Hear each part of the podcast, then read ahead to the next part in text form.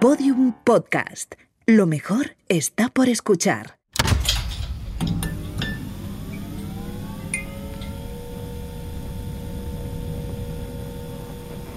Banco Santander y Podium Podcast presentan una serie creada y escrita por Juanjo Ramírez Mascaró y Manuel Bartual.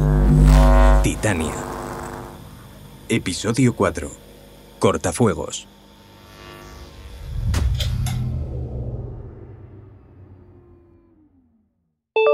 ¿Cuándo fue la última vez que estuviste a solas? En otros tiempos la soledad fue una de las epidemias más tristes de nuestro mundo, pero ahora con Ada siempre tendrás compañía. Gracias a nuestra red de satélites geoestacionarios, te ofrecemos cobertura en 180 países. Si te pierdes en el rincón más inhóspito del planeta, Ada estará allí haciéndote compañía y escuchándote. Si viajas a destinos inciertos en busca de emociones, Ada se encargará de diseñar esa aventura a tu medida. Hagas lo que hagas, estés donde estés, siempre habrá un hada sobre tu cabeza velando por ti. No esperes más. Date de alta hoy y deja que Ada diseñe tu vida. Porque con Ada por fin tienes el control. ¿Cómo sabía Julia mi nombre? Nos hemos convertido en maquinitas generadoras de datos. Vale, y si es así, ¿de ti qué quiere? Yo qué sé, tampoco parecía alguien que me fuera a hacer daño. Muchas veces ese eslabón es tecnológico, otras es humano. Titania predijo que iba a pasar y Julia tiene pruebas de eso. Lo único que quiero es que recuerdes cómo era todo esto antes de obsesionarte con esta historia. Tú te estás oyendo aquí. ¿Se puede saber de parte de quién estás?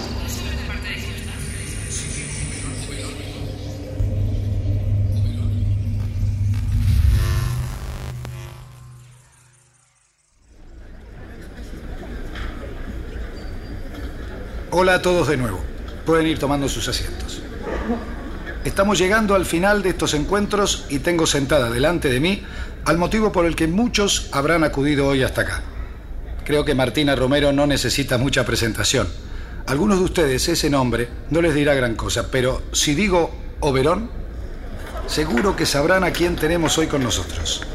Ese fue el nombre con el que se dio a conocer hace 20 años, ganándose por méritos propios el título de hacker más buscada del mundo. Esos días quedaron atrás y Martina trabaja actualmente como consultora, ayudando a empresas de ámbito internacional a revisar su vulnerabilidad y protegerse ante ciberataques. No ha sido fácil encajar esta charla en su agenda, así que ante todo, muchas gracias por acompañarnos hoy aquí en este salón de actos, Martina, y bienvenida. Muchas gracias a ustedes. Es un gran placer para mí estar hoy acá. Estoy muy interesado en esta conversación porque cuando empezaste a experimentar con teléfonos y conexiones, el escenario era muy diferente al actual. Me gustaría que empecemos por ahí. Desde tu punto de vista, ¿cuánto ha cambiado el mundo de la ciberseguridad durante todo este tiempo? Desde que empezaste como hacker hasta la actualidad. Sí, bueno, estamos hablando de dos escenarios muy diferentes, aunque si me guardas el secreto, hackear es algo que sigo haciendo. La diferencia es que ahora lo hago para detectar las debilidades de los sistemas de las compañías que me pagan para que los hackee. Porque bueno, ya saben, una empresa es tan débil como el más débil de sus empleados. Pero si aparte de esa diferencia tan importante para mi bolsillo y para mi tranquilidad, yo empecé a interesarme por el phone breaking allá por 1977, cuando la tecnología que existía era muy diferente. O sea, estamos hablando de una época anterior a la de los interruptores electrónicos. En aquel entonces las compañías telefónicas utilizaban clavijas electromecánicas. No sé si sabes de qué te hablo. Sí, sí, sí. Incluso el sistema de los celulares era muy arcaico. O sea, bastaba con enviar tonos de multifrecuencia para tirar abajo cualquier señal. Pero si te paras a pensarlo, comparativamente no hay mucha diferencia. El trabajo de cualquier hacker sigue siendo el mismo. Detectar el eslabón más débil de la cadena y atacarlo. Muchas veces el eslabón en cuestión es tecnológico, pero otras es humano. Antes para hacerlo nos enfrentábamos a poca seguridad con pocas herramientas. Ahora se dispone de mucha más seguridad, pero también de muchas más herramientas. muy interesante. Y dices Lo cierto es que es esta así, Oberón trabajó en nada. Sí. e Según me dijo Julia, Oberón participó en el diseño de todos los protocolos y todas las- Todas las cosas relacionadas con la ciberseguridad de ADA, o al menos eso es lo que cuentan allí internamente. Si buscas su nombre, lo único que te sale son noticias de todos los ciberdelitos que cometió en los 80. Entrevistas como esta y también lo que hizo después. Se ve que... Espera que te lo enseño. Mira esta noticia. Parece que después de esa etapa de consultora volvió a cometer otro delito. Y no he encontrado ninguna noticia que explique qué hizo exactamente, pero debió de ser algo bien gordo porque lleva desde entonces en la cárcel. Mira, aquí lo cuentan. Ya veo, ya. ¿Y de cuándo es esta noticia? De 2014. ¿Y el vídeo que estábamos viendo? De 2008. Cinco años antes del lanzamiento de Ada. Julia está convencida de que lo que hizo para Ada no fue únicamente trabajar en su seguridad. Mira esto. A ver. Creo que era esta parte. Pero todas las redes estaban interconectadas a las de la empresa, así que aunque al principio parecía complicado, al final fue tan fácil que me llegué a sentir insultada. Bueno, Martina, antes nos contabas tus impresiones sobre cómo ha cambiado todo desde tus inicios. Ahora me gustaría que hablemos un poco del futuro. ¿A qué retos pensás que tendremos que hacer frente en los próximos años? Bueno, yo creo que ya empezamos a verlo. El futuro va a ser de quien controle las tecnologías emergentes. Inteligencia artificial, ciberseguridad, robótica. La economía y la sociedad del mañana van a estar ligadas a todo eso, sí o sí. Y luego está el Big Data, por supuesto. Nos hemos convertido en maquinitas generadoras de datos y eso es un regalo para todo el que quiera aprovecharse de nuestras vulnerabilidades. Obvio. Pero me atrevo a sospechar que ganará la partida quien consiga hacerse con todo ese otro Big Data que no compartimos de forma voluntaria. Antes, antes hablábamos de que en esencia no ha habido grandes cambios en estos últimos 20 o 30 años, ¿verdad? Sí, sí. Bien, pues esto va a dejar de ser así.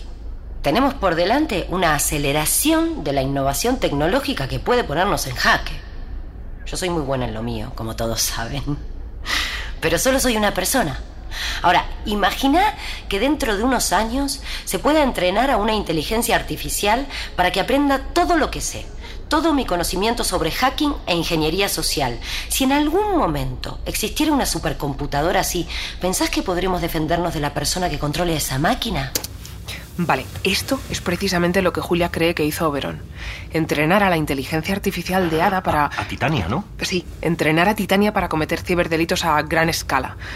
Julia piensa que es así como Ada consiguió superar a todos sus competidores desde el principio, porque. Porque Titania no solo se alimentaba con toda la información que voluntariamente le cedíamos a Ada, ¿vale? Lo que lleva haciendo desde entonces es robar todo tipo de datos, tanto los que decidimos compartir como los que no.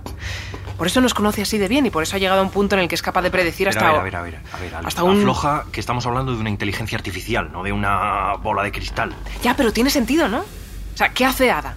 De entre todas tus opciones te recomienda cuál es la mejor porque ha aprendido a calcular qué te puede pasar según lo que elijas, basándose en, pues en toda la información que tiene de nosotros, no solo tuya y mía, ¿eh? sino también la que le ha robado a todo el mundo. Incluso a gente que no tiene cuenta en nada. Bueno, pero, pero aunque fuera así, lo que sepa de mí no tiene por qué valer para, para yo, yo qué sé, un tío que esté utilizando ADA en Australia o, o en Japón o, o en Mozambique, ¿no? Eso le pregunté a Julia y me dijo que... ¿También le pusiste el ejemplo de Mozambique? No, idiota.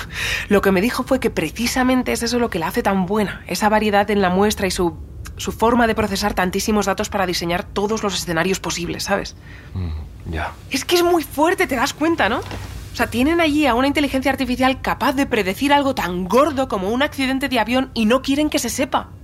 Porque vete a saber cómo estarán aprovechándose de tener una tecnología así. No sé, Ali. ¿Qué pasa? Pues que tú entraste en la casa de esa señora buscando una caja que te han robado y has salido de allí contándome una conspiración a escala global. Es que aunque todo esto fuera así como dices, ¿tú qué pintas en esta historia? Bueno, ¿y qué pinta mi caja en la app esa de compra y venta de Ada y en el perfil de Julia? A ver, si yo te hubiese robado algo y te presentas en mi casa, yo también te diría lo primero que se me pasara por la cabeza. Que tenía informes, Juan. Documentación, tenía documentación. ¿No te parece súper raro todo esto?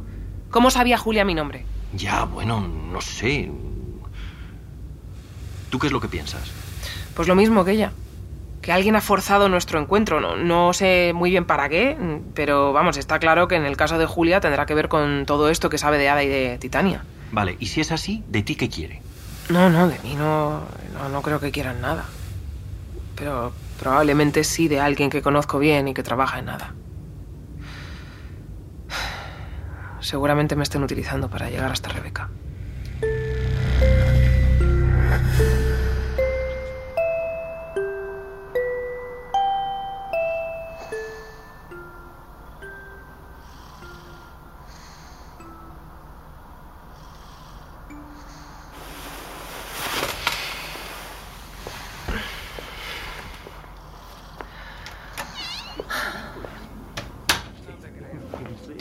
Le pregunté que dónde lo había visto, ¿vale? Y me dijo que por todas partes. Es que tendrías que haber visto su cara. Estaba así, como muy serio, con su bigote recién afeitado y sujetando su teléfono, enseñando muy orgulloso. ¿Ya se ha dormido? Sí, ahora mismo. Madre mía, Ali. Has batido tu propio récord, ¿eh? Bueno, es que he sacado la artillería pesada. Mientras le leía un cuento le he puesto la música del juguetito aquel que le regalé cuando cumplió un año. Tendrá 40 años y seguirá quedándose dormido con el juguete ese. Bueno, tampoco le quitemos mérito a su tía, ¿eh? Sí. Oye, yo...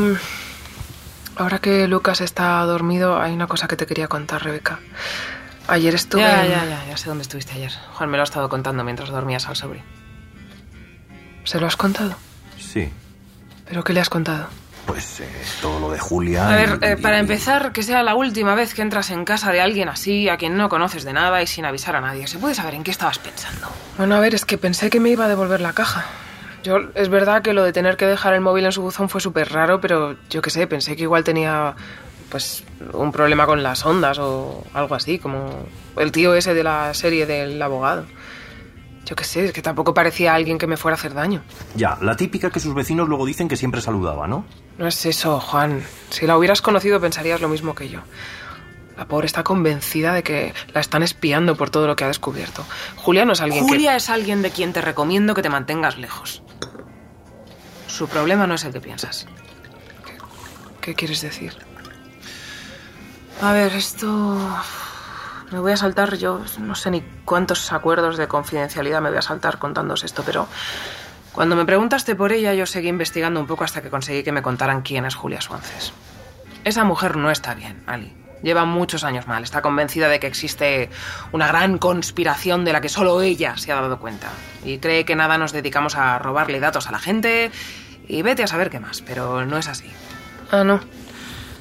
Dime que no te lo has creído tú también, por favor. Mira, Rebeca. Alicia, yo- si Ada ha llegado a donde ha llegado ha sido gracias a su buena programación y, si me apuras, a un golpe de suerte. Los usuarios eligieron utilizarla como podrían haber elegido cualquier otra plataforma y a partir de ahí Ada aprovechó esta ventaja para mejorar hasta convertirse en lo que soy, pero ya está, es que no hay más. Bueno, a lo mejor pensarías diferente si hubieras hablado con Julia. ¿Me puedes explicar entonces por qué la despidieron si nada de lo que me contó es verdad? A Julia se la despidió porque estaba poniendo en peligro la seguridad de la empresa. Le dieron muchas oportunidades, pero Alicia, su trabajo era cada vez más errático. Vale, ¿y cómo explicas lo del avión? ¿Qué avión? Ah, Juan, ¿no te ha contado lo del accidente de avión? El avión que se estrelló el año pasado. Titania predijo que iba a pasar y Julia tiene pruebas de eso. ¿Qué pruebas? Unos reportes que se borraron. Ada canceló las citas de todos los pasajeros del avión. Julia consiguió recuperar los reportes y todas esas cancelaciones son anteriores al accidente. O sea, de la misma tarde del accidente, pero anteriores a que el avión se estrellara. ¿Pero tú pudiste ver esos reportes? Sí. Bueno, no. O sea, vi unos papeles en los que anotó todo. Los archivos de los reportes me dijo que no pudo sacarlos de Ada, pero apuntó todo en unas. en unas hojas de. de papel. Eso es lo que vi. Lo tenía todo escrito. A boli. Ah, a boli. Sí. Ya. Mira, Alicia, yo no te voy a insistir. Siento mucho que hayas pasado por esto estos días y me hago responsable de que, bueno, en parte es probable que sea culpa mía. Si ese amigo vuestro tiene razón y me clonaron el teléfono, lo siento. Pero lo que te ha pasado no tiene nada que ver con lo que has venido a contarme. Así que tú decides a quién prefieres creer, cariño, si a tu hermana o a una pobre mujer que acabas de conocer y que tiene pruebas de una gran conspiración escritas a boli. Y ahora yo, si me disculpáis, me tengo que acostar. De nada, estamos preparando el décimo aniversario de la empresa y mañana tengo muchísimo trabajo. Espera, espera, que te ayudamos a recoger. No, no, no, gracias. Prefiero que os marchéis ya. Es tarde y yo creo que Alicia necesita descansar. ¿Eh, Alicia? Sí. Vámonos.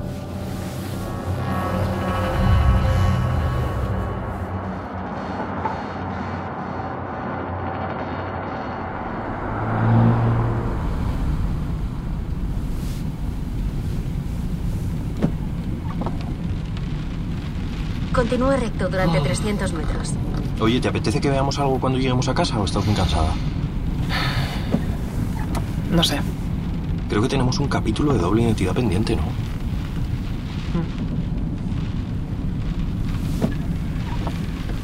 Ah, por cierto, igual libro este viernes. Podríamos ir a pasar el fin de semana a algún sitio, ¿no? Ey, ¿estás bien? Pues mira, estaría bien si me hubieses apoyado un poquito. Pero Ali, de verdad, otra vez con este tema. Un poquito, tío, solo un poquito. Supongo que no era a pedir tanto, ¿no? O sea, vamos hasta casa de mi hermana, la intento prevenir por si alguien quiere hacerle daño a través de mí y los dos os ponéis en mi contra, ¿en serio? Alicia, de verdad, ¿tú te estás oyendo? Dentro de ¿Y 100 tú? metros ¿Tú te la estás oyendo a ti? derecha. ¿Se puede saber de parte de quién estás? Pues de quien tenga razón. Y, y ya lo siento, pero creo que esta vez es tu hermana quien la tiene. Lo que me faltaba por oír, Juan, tío, en serio, lo que me faltaba por oír. Gracias, ¿eh? Alicia, Gracias. yo lo único que quiero es que estés bien. Y lo creas o no, es lo mismo que quiere tu hermana. Rebeca, lo único que quiere es ganar siempre, ¿vale? Y está claro que hoy no era el día en que eso iba a cambiar. A ver, Ali, eso no es así, ¿eh? Sé que no es. A, ver, sé que no es fácil ser hermana de alguien como Rebeca, pero estoy seguro de que a ella lo que le preocupa es que, como siempre, empieces a, a- ver cosas donde no las hay. Ah, vale, ahora soy yo la loca. No. Ahora me estás llamando loca No, ahora. Lo que estoy diciendo es que esto ya es un clásico en ti. ¿Qué clásico, Hay precedentes, Alicia, hay precedentes y lo sabes. Continúa recto. Llevas toda tu vida saboteándote en cuanto tienes ocasión por cosas que. que- que- Juan, que no mira, eh, yo nunca... O sea, no sé ni de qué Mira, hablando. mira, mira tus trabajos, por ejemplo. ¿Cuántas ofertas de trabajo tiene que recomendarte Ada hasta que consigas... Claro, ahora resultará que me tengo que conformar con lo que Ada decide hacer con mi vida, ¿no? ¿Es eso? Porque si es eso lo que Pero quieres tú decir, te yo creo cuenta que... de que siempre haces lo mismo. ¿Lo mismo qué? Lo Pues mismo coger que... mis palabras y deformarlas para que encajen en tu discurso. Yo alucino, en serio, yo flipo. O sea, es que yo... Pero, pero si es que es lo que haces, es que es lo que haces. Ah, y va. no solo con mis palabras, lo haces con todo, Alicia, lo deformas todo. Vale, todo pues si eso es lo que piensas de mí, a lo mejor tendríamos que plantearnos...